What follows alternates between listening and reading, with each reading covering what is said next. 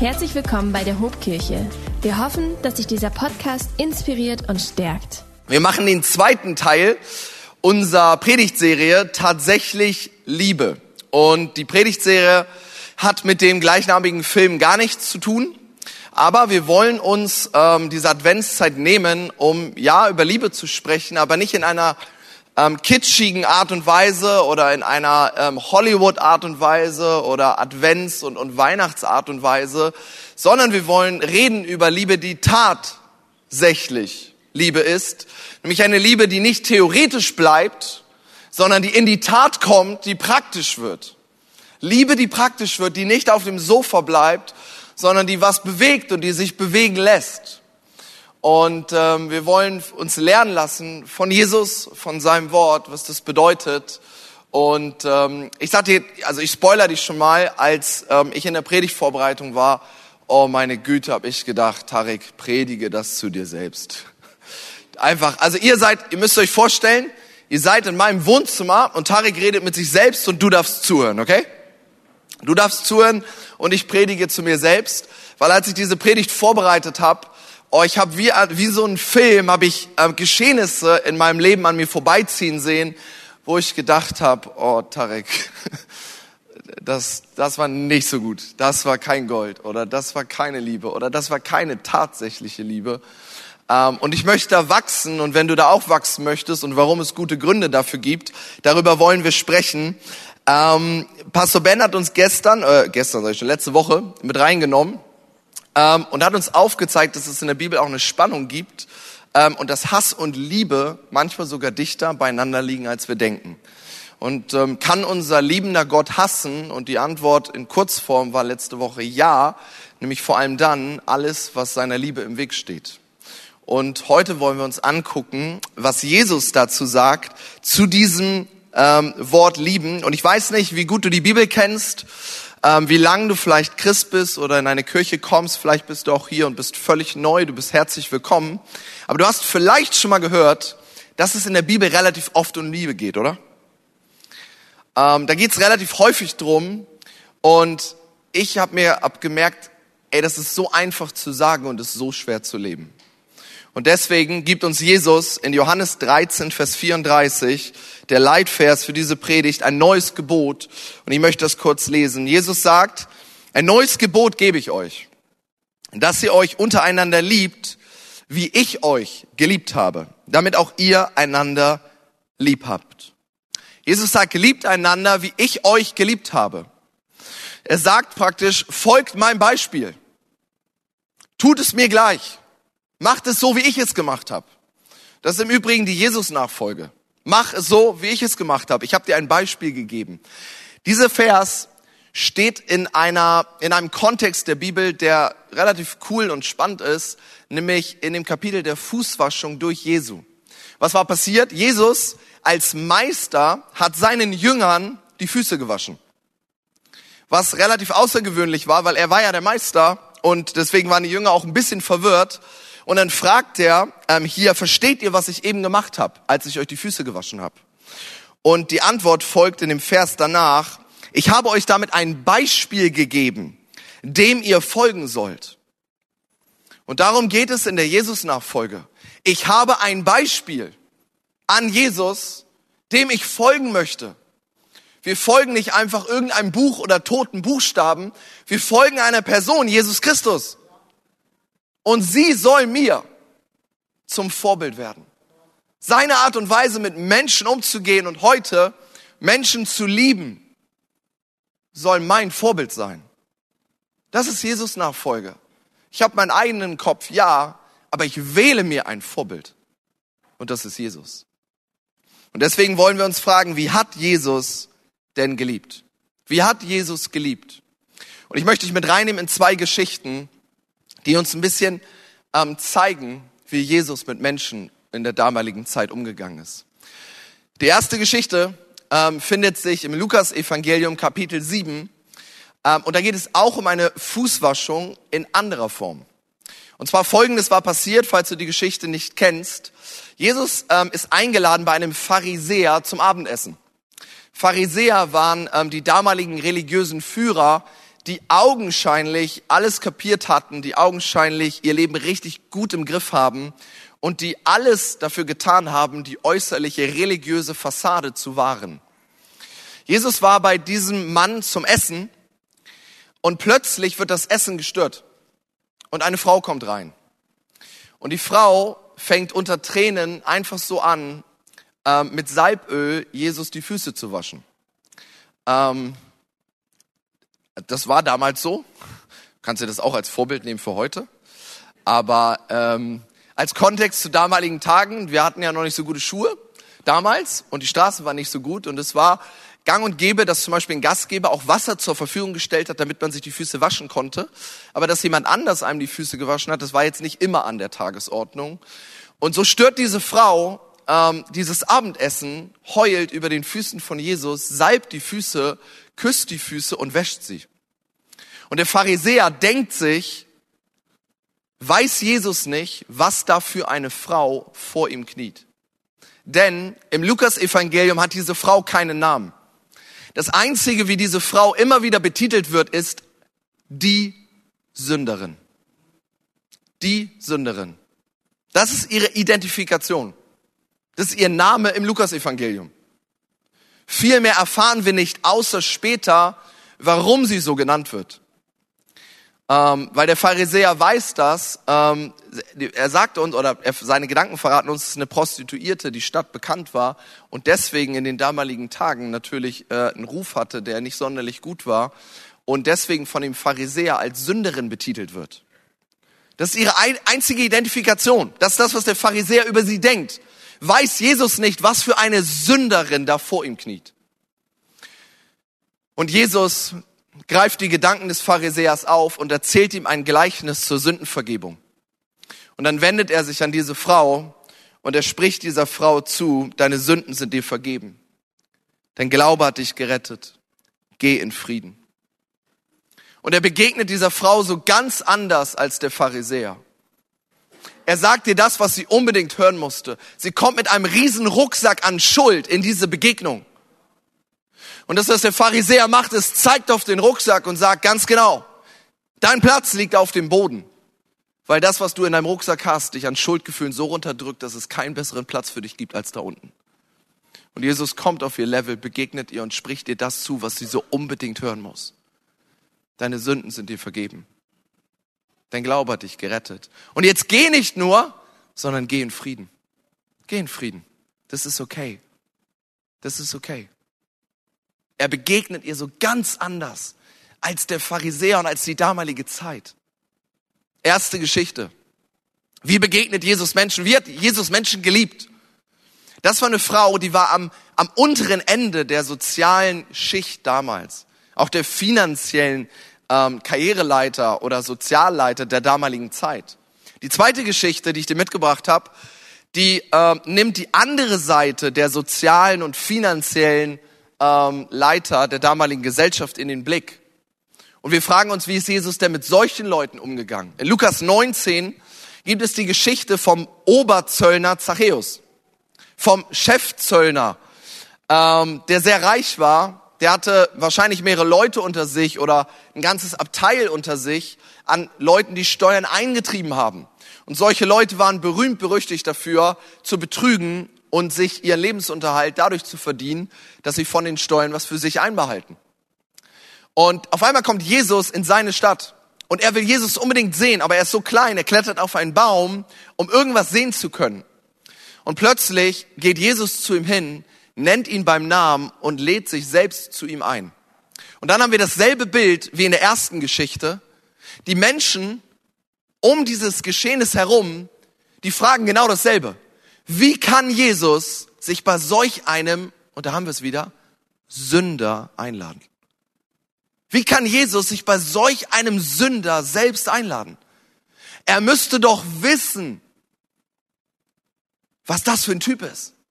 Er müsste doch wissen, was der alles verbockt hat. Er müsste es doch wissen. Und was wir später lesen ist, die Begegnung von Zachäus mit Jesus hat das Leben von Zachäus auf den Kopf gestellt. Wir lesen davon, dass Zachäus auf einmal zu der Erkenntnis kommt, die Hälfte meines gesamten Besitzes werde ich den Armen geben. Und zweitens, da wo ich Menschen betrogen habe, werde ich ihnen es vierfach zurückerstatten. Das Ergebnis der Begegnung mit Jesus ist Reue und Umdenken bei Zachäus. In beiden Geschichten haben Menschen die Sünde gesehen und Jesus die Chance. In beiden Geschichten haben Menschen das Übel gesehen und Jesus eine Chance, Menschen zu begegnen. Arm oder reich, Jesus hat keinen Unterschied gemacht. Beide werden als Sünder betitelt und beiden begegnet Jesus so ganz anders, als ich das vielleicht getan hätte oder als die damalige Gesellschaft ähm, das vorgelebt hat. Und genau das ist der Auftrag von Jesus. In Matthäus 9 sagt Jesus selber, ein sehr bekannter Vers, ich bin gekommen, um Sünder in die Gemeinschaft mit Gott zu rufen. Ich bin gekommen, um Sünder in die Gemeinschaft mit Gott zu rufen. Matthäus 9, Vers 13. Und ich möchte es ganz kurz mal nehmen. Was, was sagt Jesus hier? Ich bin gekommen, um zu rufen. Hast du schon mal jemanden erlebt, der hier in der Gemeinde nach dem Gottesdienst durchs Foyer läuft und ruft? So jemand ist auf der Suche nach anderen Menschen, nach, nach Freunden, nach seiner Familie, nach irgendjemandem, der verloren ist. Und genau das ist Jesus Auftrag. Jesus sagt uns, ich bin proaktiv auf der Suche nach Menschen. Ich bin auf der Suche nach Menschen. Ich warte nicht nur, ich werde aktiv. Weil wahre Liebe immer aktiv wird. Wahre Liebe bleibt nicht auf dem Sofa, sondern wahre Liebe lässt sich bewegen. Und Jesus sagt, mein Auftrag, wenn du mich kennst oder nicht, ist, ich will Menschen suchen. Ich rufe sie, weil ich sie möchte. Und ich weiß nicht, wie du hier bist, ähm, wie gut du Jesus kennst oder, oder die Bibel oder Kirche. Hey, ich möchte sagen, wenn du hier bist und da vielleicht noch nicht so viel von kennst, ey, bitte hör das. Jesus ist proaktiv auf der Suche nach dir und er ruft dich. Er ruft dich. Und jetzt, wozu ruft er dich?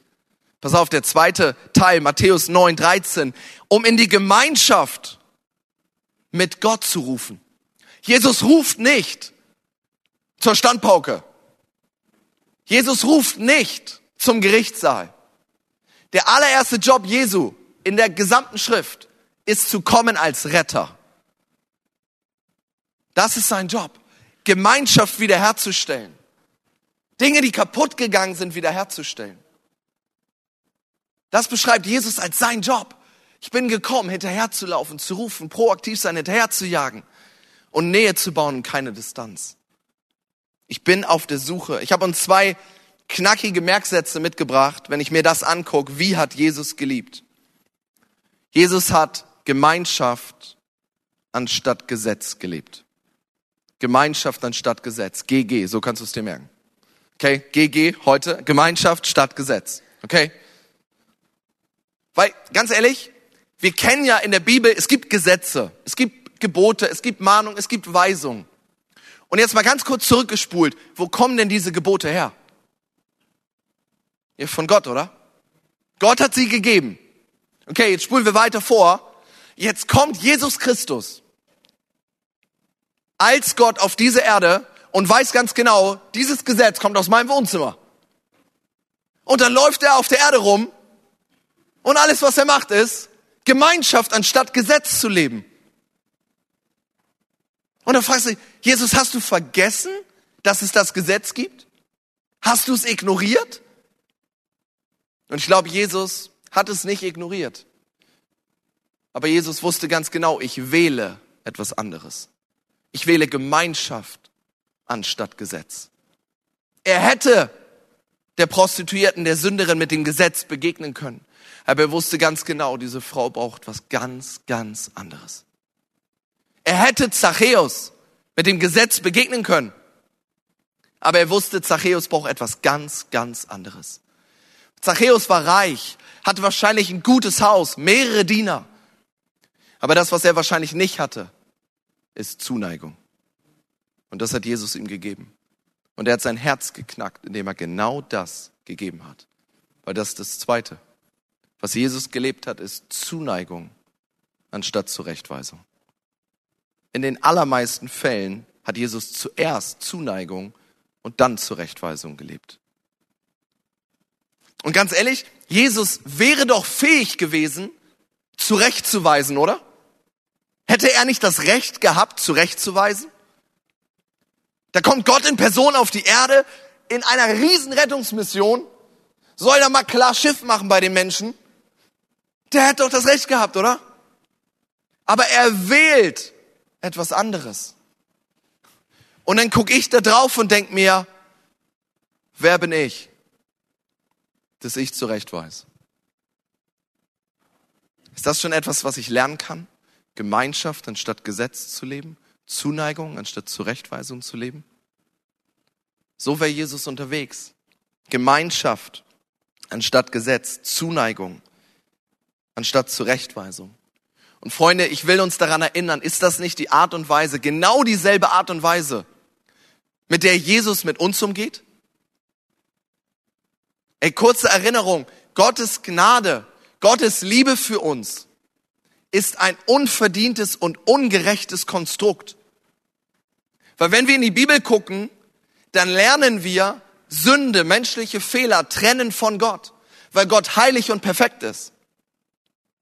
Wir können nicht mit Gott Gemeinschaft haben, wir können nicht in den Himmel kommen. Und dann schafft Gott eine Lösung, um uns etwas zu geben, was wir eigentlich nicht verdient haben. Gottes Liebe für die Menschen ist ein ungerechtes und unverdientes Konstrukt, weil Gott sagt, aus Liebe möchte ich euch etwas geben, was ihr eigentlich gar nicht verdient hättet. Das ist eine Definition von Gnade. Du bekommst etwas, was du nicht verdient hast. So geht Jesus mit mir um. So geht Jesus mit dir um. Er ist gekommen, um zu rufen und Gemeinschaft, die kaputt ist, wiederherzustellen.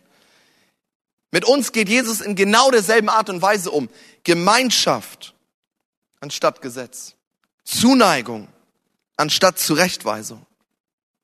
Wenn wir lieben wollen wie Jesus, dann ist hier vielleicht schon ein kleiner Ansatz für uns zu erkennen. Ein Vers weiter als unser Leitsatz heute Morgen, Johannes 13, Vers 35, da sagt Jesus etwas, was ich spannend finde. An eurer Liebe zueinander wird jeder, und jetzt das wichtige Wort, erkennen, dass ihr meine Jünger seid. Was Jesus hier sagt ist, wenn du im Team Jesus spielst, dann sollst du ein Erkennungsmerkmal haben und das ist Liebe. Ich musste, keine Ahnung warum, ich musste an Fußball denken. Liegt natürlich nahe, ne? Und ich dachte, ey, ein Fußballclub erkennst du ja am Logo und am Trikot, oder? Ich dachte, wenn du jetzt mal die Bundesliga anguckst, ich könnte dir Farben nennen und du wüsstest sofort, welchen Club ich meine. Der Bundesliga-Riese mit den roten Trikots. FC Bayern München. Ja, nicht, nicht Köln. Auch nicht Liverpool. Bayern. Wenn ich sag schwarz-gelb, dann wüsstest du, dass ich Dortmund meine. Also die Hälfte hier weiß das, die andere nicht. Die andere Hälfte muss ein bisschen warten. Bundesliga geht bald wieder los.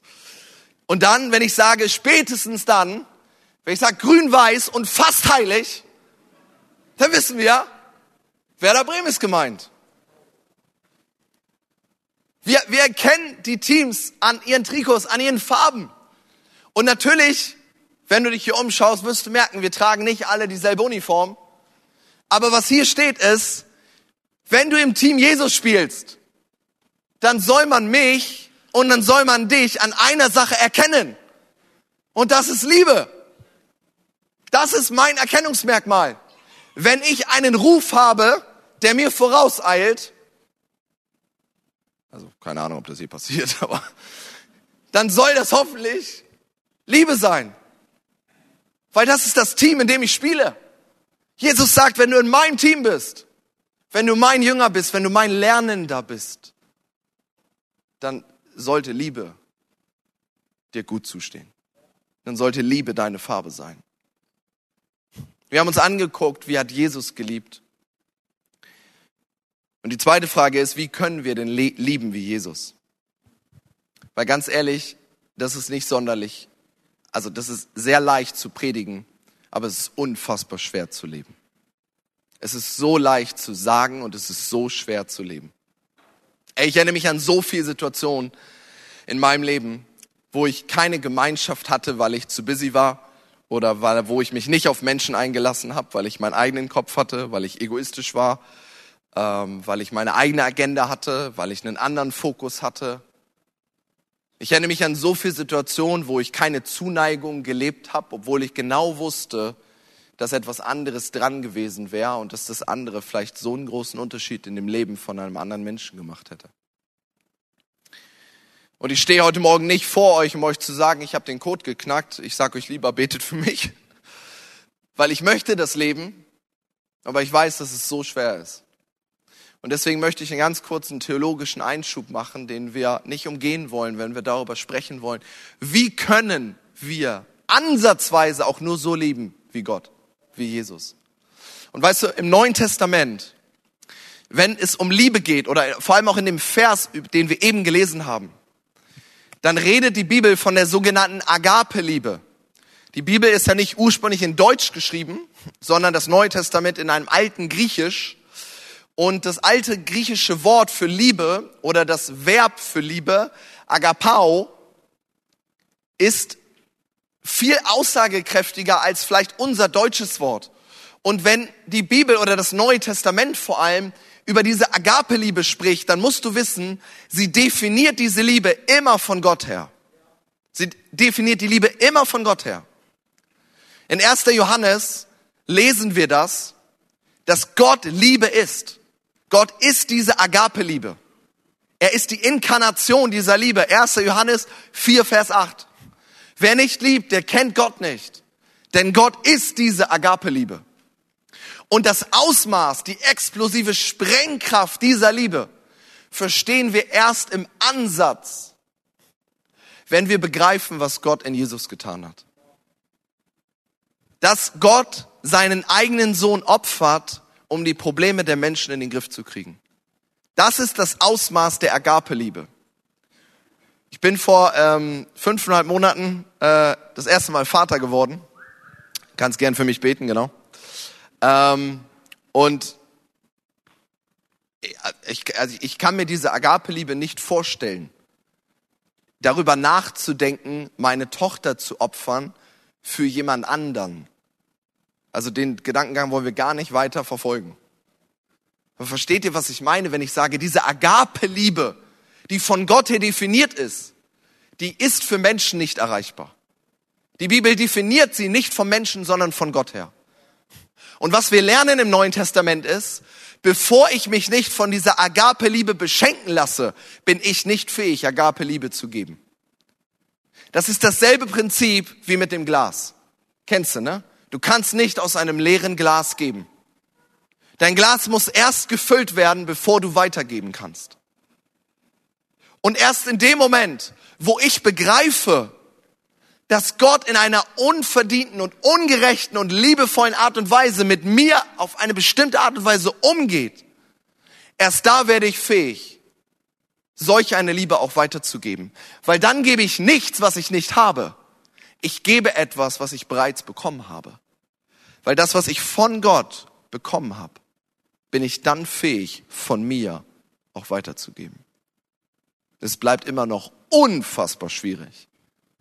Aber wir können nicht geben aus uns selbst heraus. Wie können wir fähig werden, solch eine Liebe zu leben? Ich glaube, indem wir immer mehr uns mit Gottes Liebe füllen lassen und indem wir begreifen, wie sehr wir geliebt sind. Kennst du den Unterschied zwischen verstehen und begreifen? Verstehen tust du im Kopf und begreifen tust du mit dem Herzen. Und ich habe mich gefragt, Tarek, wahrscheinlich wirst du bis an dein Sterbebett nicht begreifen, wie sehr Gott dich liebt. Aber ich möchte besser werden zu begreifen. Weil ich glaube, der allererste Schritt, damit Tarek Toyd besser lieben kann, ist erst zu verstehen, wie sehr ich geliebt bin. Hey, vielleicht ist das dein Satz. Ganz oft bevor Gott etwas durch dich tut, möchte er erst etwas an dir tun oder etwas in dir tun, weil Gott genau weiß, ich möchte erstmal an dein Innerstes ran. Und ich möchte erstmal zeigen, wie sehr du geliebt bist, wie sehr begabt du bist, wie sehr du gewollt bist, bevor ich etwas durch dich tue. Weil alles Gesunde wächst von innen nach außen. Hey, so oft habe ich das in meinem Leben erlebt, dass Gott mich in eine Pause schickt und ich ganz genau merke, Gott möchte etwas in mir tun, etwas an mir tun, damit er danach etwas durch mich tun kann. Hey, ich muss erstmal begreifen, wie sehr ich geliebt bin. Und dasselbe gilt für dich. Ich wünsche mir, dass wir als Kirche mehr darin unterwegs sind, zu begreifen, wie groß Gottes Liebe für mein Leben ist, wie sehr unverdient ist, was ich bekomme. Weil erst das wird mich fähig machen, auch andere Menschen zu lieben. Weil das nächste Mal, wir alle kennen es, wir sind in einer Situation und ich fühle mich im Recht. Ich weiß vielleicht sogar, dass ich im Recht bin, keine Ahnung. Und das, was ich machen möchte, ist, ich möchte meinem Gegenüber am liebsten erzählen, wie falsch er oder sie ist und dass ich keinen Bock mehr habe. Und das Einzige, was mich dann zurückhalten kann und Liebe üben kann, Gemeinschaft anstatt Gesetz und Zuneigung anstatt Zurechtweisung, ist, wenn ich fähig werde, nicht aus mir selbst, sondern durch die Kraft des Heiligen Geistes, das an Liebe zu geben, was ich im Vorfeld bekommen und begriffen habe. Weil wenn ich das nicht für mich begriffen habe, dann kann ich es auch nicht weitergeben. Hey, wir müssen das begreifen. Dieses ähm, griechische Verb agapao, lieben, kann auch bedeuten, die Ausrichtung meines Willens verändern oder ausrichten auf etwas Besonderes. Das heißt, ich richte meinen Willen aus. Weißt du, was ich spannend finde? Ich, wir alle wissen, der Mensch tendiert zum Egoismus. Also ich tendiere zum Egoismus. Das heißt, wenn ich Menschen lieben möchte, dann muss ich proaktiv meinen Willen ausrichten, weg von mir hin zu jemand anderem. Und das ist so unfassbar schwierig. Es ist unfassbar schwierig. Aber ich glaube, dass da erst ansatzweise eine Liebe beginnt, die Jesus uns vorgelebt hat. Wenn wir lieben sollen wie Jesus. Hey, ganz kurz, wahrscheinlich sind du und ich für viele Menschen in unserem Umfeld die einzigen Jesus-Repräsentanten und die einzige Bibel, die Menschen je lesen werden. Hey, dein Arbeitskollege, dein Freund, deine Freundin, dein Schulkamerad, dein Studienkollege, ist dir schon mal aufgefallen, dass der nicht direkt Römer, Römer 5 oder Offenbarung 2 aufschlagen wird? Was der kennt, ist mein Leben.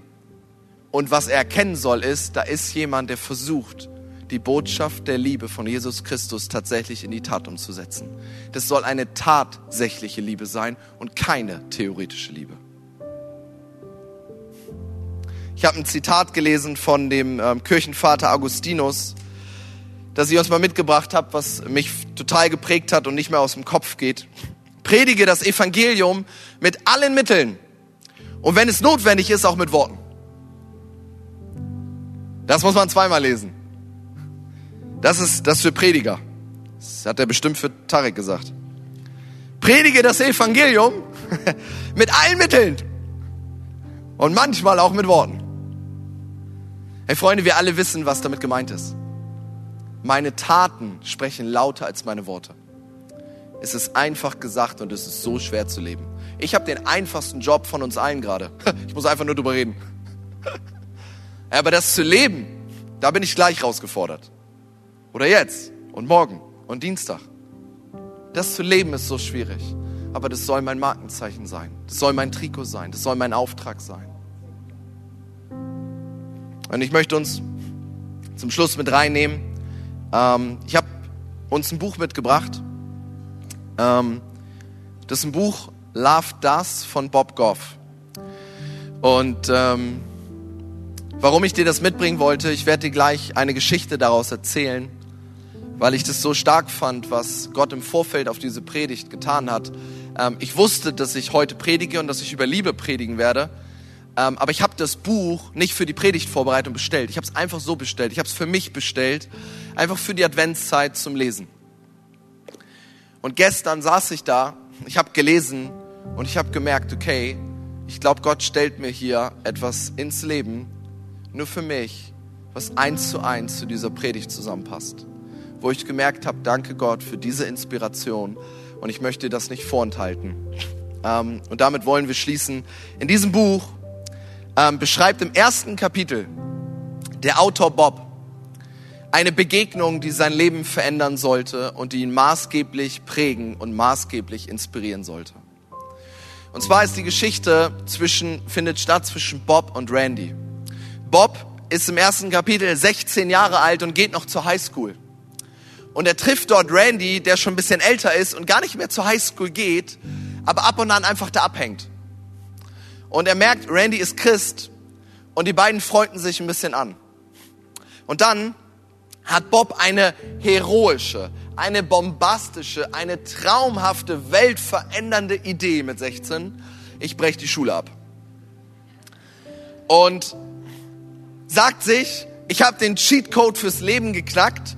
Richtig gewonnen hat man, wenn ich jetzt meine Schule abbreche und im Yosemite National Park mir ein neues Leben aufbaue, kletter und arbeite und das ist mein Leben. Der Part ist wahrscheinlich wirklich Bombe. Da, äh, da würde ich mich auch einklinken. Das ist sein Plan. Und er zieht es wirklich durch. Gesagt, getan. Bob bricht seine Schule ab und macht sich mit folgenden Dingen auf den Weg.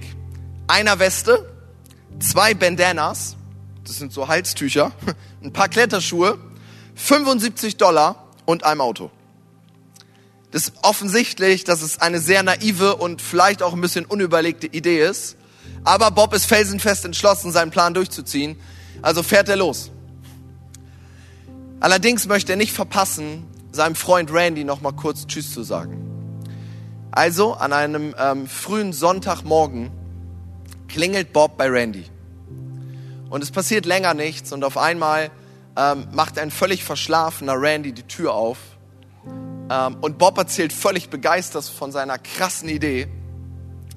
Und Randy guckt relativ ernst und fragt ihn, und wann willst du los? Sagt Bob, ja jetzt sofort, ich habe alle Sachen gepackt, ich bin ready. Und Randy hört sich das alles so an und sagt, Bob, ganz kurz, warte mal kurz. Und dann kommt er ein paar Minuten später wieder mit einem gepackten Rucksack und einem äh, Schlafsack unterm Arm und sagt ihm folgende Worte. Bob, ich bin bei dir. Ich begleite dich. Und Bob ist völlig verdutzt, der hat mit allem gerechnet, aber nicht damit. Und deswegen hat er auch keinen Grund gesagt, kennt er keinen Grund, ihm abzusagen. Also sitzen die beiden im Auto. Sie fahren zum Yosemite National Park und es stellt sich heraus, dass das Leben ein bisschen schwieriger wird, als Bob sich das so vorgestellt hat. Sie schleichen sich auf einen Campingplatz, ich verkürze das ein bisschen. Irgendwann geht das Geld aus. Randy muss mit Geld einspringen, damit sie überhaupt was zu essen haben. Bob klappert die Geschäfte ab, will unbedingt einen Job bekommen, ist felsenfest sicher, dass es klappen wird. Er wartet an einer Stelle tagelang, stundenlang auf einer Bank, nur um den Besitzer davon zu überzeugen, ich bin dein Mann. Ich werde machen, was immer du möchtest. Aber gib mir einen Job. Und ständig hat er eine Enttäuschung nach der anderen. Und jedes Mal geht Bob zurück zu seinem Auto und da steht Randy und wartet einfach auf ihn. Und jedes Mal kommt derselbe Satz. Randy sagt zu Bob, so oder so, Bob, ich bin bei dir. Und dann legen sie sich wieder schlafen, gehen hiken, wandern und dann wird der halbe Tag wieder nach Jobs gesucht. Und jedes Mal dasselbe Bild, Enttäuschung. Bis Bob kapiert, das war eine dumme Idee. Bis Bob kapiert, das war eine dumme Idee und sie begeben sich auf die Rückfahrt nach Hause. Schweigen nur, weil Randy genau weiß, Bob muss diese Enttäuschung für sich erstmal klarkriegen. Und dann ähm, passiert etwas, was Bobs Leben ähm, für immer prägen sollte und es in dieses Buch geschafft hat. Sie biegen ein in die Auffahrt ähm, zu Randys Haus und sie öffnen die Tür und sie finden Folgendes ähm, in diesem Haus vor. Ich lese uns das vor. Bob schreibt, auf dem Fußboden bemerkte ich einen Stapel Teller, Geschenkpapier, eine Kaffeemaschine und ein paar Gläser. Auf dem Sofa befand sich eine noch halb verpackte Mikrowelle ich habe diesen Anblick nicht verstanden. Hatte Randy gerade Geburtstag? Waren die Sachen von seiner Freundin? Eine Mikrowelle wirkte wie ein sehr komisches Geschenk zum Geburtstag. Dann Hinter einer Ecke schoss auf einmal Randys bessere Hälfte hervor. Willkommen zu Hause, Liebling, schrie sie. Und dann erst kapierte ich. Ich fühlte mich sofort krank und ich hätte mich am liebsten übergeben. Ich realisierte auf einmal, dass dies auf dem Boden Hochzeitsgeschenke waren. Randy und seine Freundin hatten gerade geheiratet. Als ich am besagten Sonntagmorgen an Randys Tür geklopft hatte, sah dieser nicht einfach einen Highschool-Schüler, der gerade den frischen Beginn einer neu geschlossenen Ehe stört. Er sah ein Kind, das gerade dabei war, sein Leben wegzuwerfen. Und anstatt die ersten Tage der Ehe mit seiner Frau zu verbringen, ist Randy mit mir in ein Zelt geklettert. Warum? Weil Randy mich liebte. Er sah die Not und handelte. Er sagte nicht nur, dass er für mich war, er war tatsächlich bei mir. Er war tatsächlich in meiner Gegenwart. Wenn Agape-Liebe die Ausrichtung des Willens auf mein Gegenüber ist, dann hat diese Geschichte sehr zu mir gesprochen. Was für ein krasses Vorbild, was für ein inspirierendes Vorbild dieser Randy lebt. Wie sehr er seinen Willen an dem Bob ausrichtet, der so völlig überraschend für ihn an seiner Tür klingelt. Das, was Randy gelebt hat, ist ähnlich zu vergleichen mit dem, was Jesus gelebt hat, oder? Gemeinschaft anstatt Gesetz, Zuneigung anstatt Zurechtweisung. Er hat ihm keine Standpauke gehalten. Er schreibt weiter, er war so begeistert davon und er hat durch Randy verstanden, wie Gott Menschen liebt weil Randy einfach an seiner Seite war. Er hat ihm nicht gesagt, wie schlecht er ist, er hat ihm nicht gesagt, wie dumm er ist, er hat ihm nicht gesagt, wie jung er ist oder wie unerfahren er ist. Er ist einfach mitgekommen und war einfach bei ihm. Er hat Gemeinschaft und er hat Zuneigung in einem ganz hohen Maß gelebt. Und das hat Bob so geprägt. Der Bob ist heute, also er hat auf jeden Fall schon weiße Haare und teilweise keine Haare mehr. Ähm, es ist Jahrzehnte her, dass diese Geschichte stattgefunden hat, aber sie hat sein Leben maßgeblich geprägt. Ähm, die ist nicht umsonst im ersten Kapitel. Ähm, der Bob Goff, der hat ähm, dieses, diese Charity gegründet, Love Does, die in mehreren Ländern der Welt ähm, sich um Menschen in Not kümmert. Alles angetrieben und inspiriert von dieser einen Geschichte, Menschen zu zeigen, wie echte und wahre Liebe aussieht. Deswegen heißt das Buch Love Does, Liebe tut. Liebe wird aktiv, Liebe richtet sich aus und bleibt nicht auf dem Sofa. Hey, mir ist Randy eine unglaublich große Inspiration, vielleicht ein Stückchen mehr dahin zu kommen, was es bedeutet, zu lieben wie Jesus. Und ich lade uns ein, dass wir zu Ende aufstehen. Ich möchte gemeinsam mit uns beten. Und ich möchte uns ganz kurz einfach eine Minute geben. Ähm, wenn du hier bist ähm, und du bist Jesus Nachfolger, dann lade ich dich ein, dass du vielleicht eine kurze Minute nimmst und Gott bittest, dass er dir hilft, zu lieben. Dass er dir hilft, Menschen zu lieben mit genau dieser Agape-Liebe. Weil wir genau wissen, wenn wir nicht von Gott beschenkt werden mit dieser Liebe, hey, dann kann ich gar nicht fähig sein, von dieser Liebe weiterzugeben. Herr, so gebe ich uns eine kurze Minute und lass uns genau danach fragen.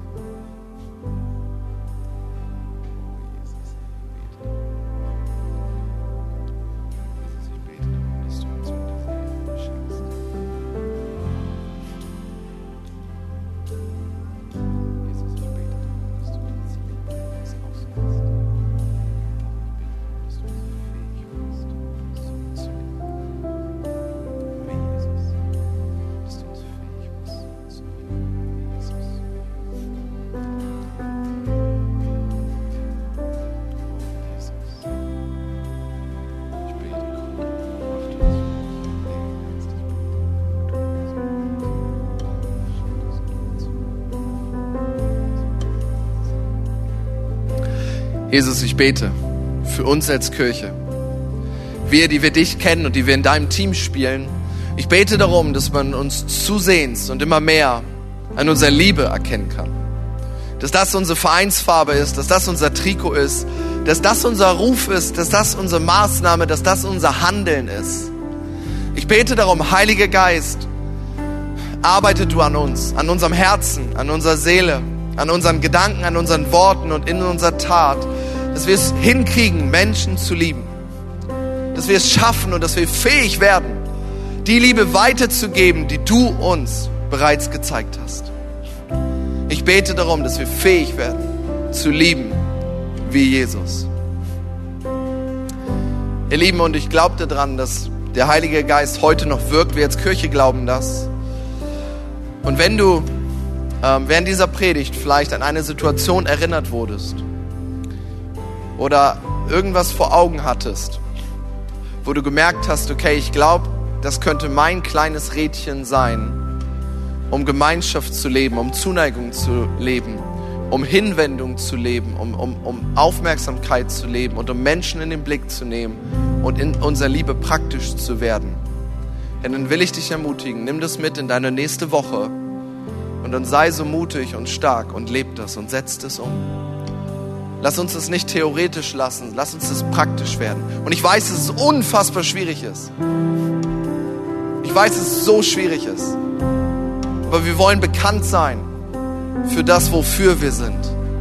Für Jesus Christus, den Retter dieser Welt, der auf die Erde gekommen ist, um Menschen zu rufen und Menschen nachzulaufen. Herr, diese Liebe, die soll mein Handeln, soll mein Denken und soll mein Reden bestimmen.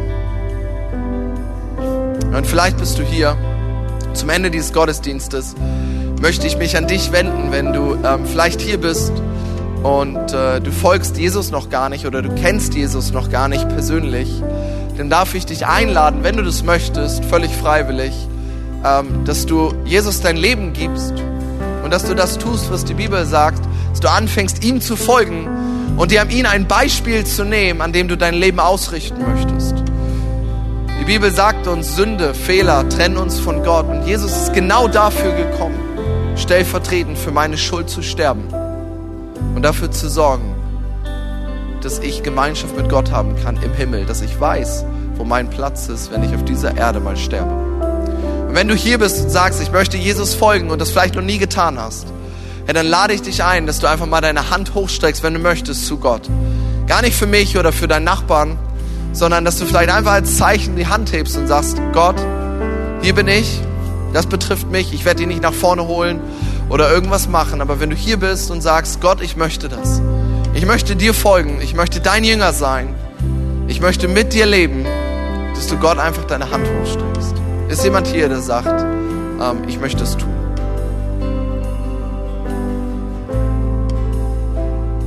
Dankeschön. Die Hand gesehen, ist noch jemand da, der sagt, ich möchte es tun. Jesus, ich möchte dir folgen.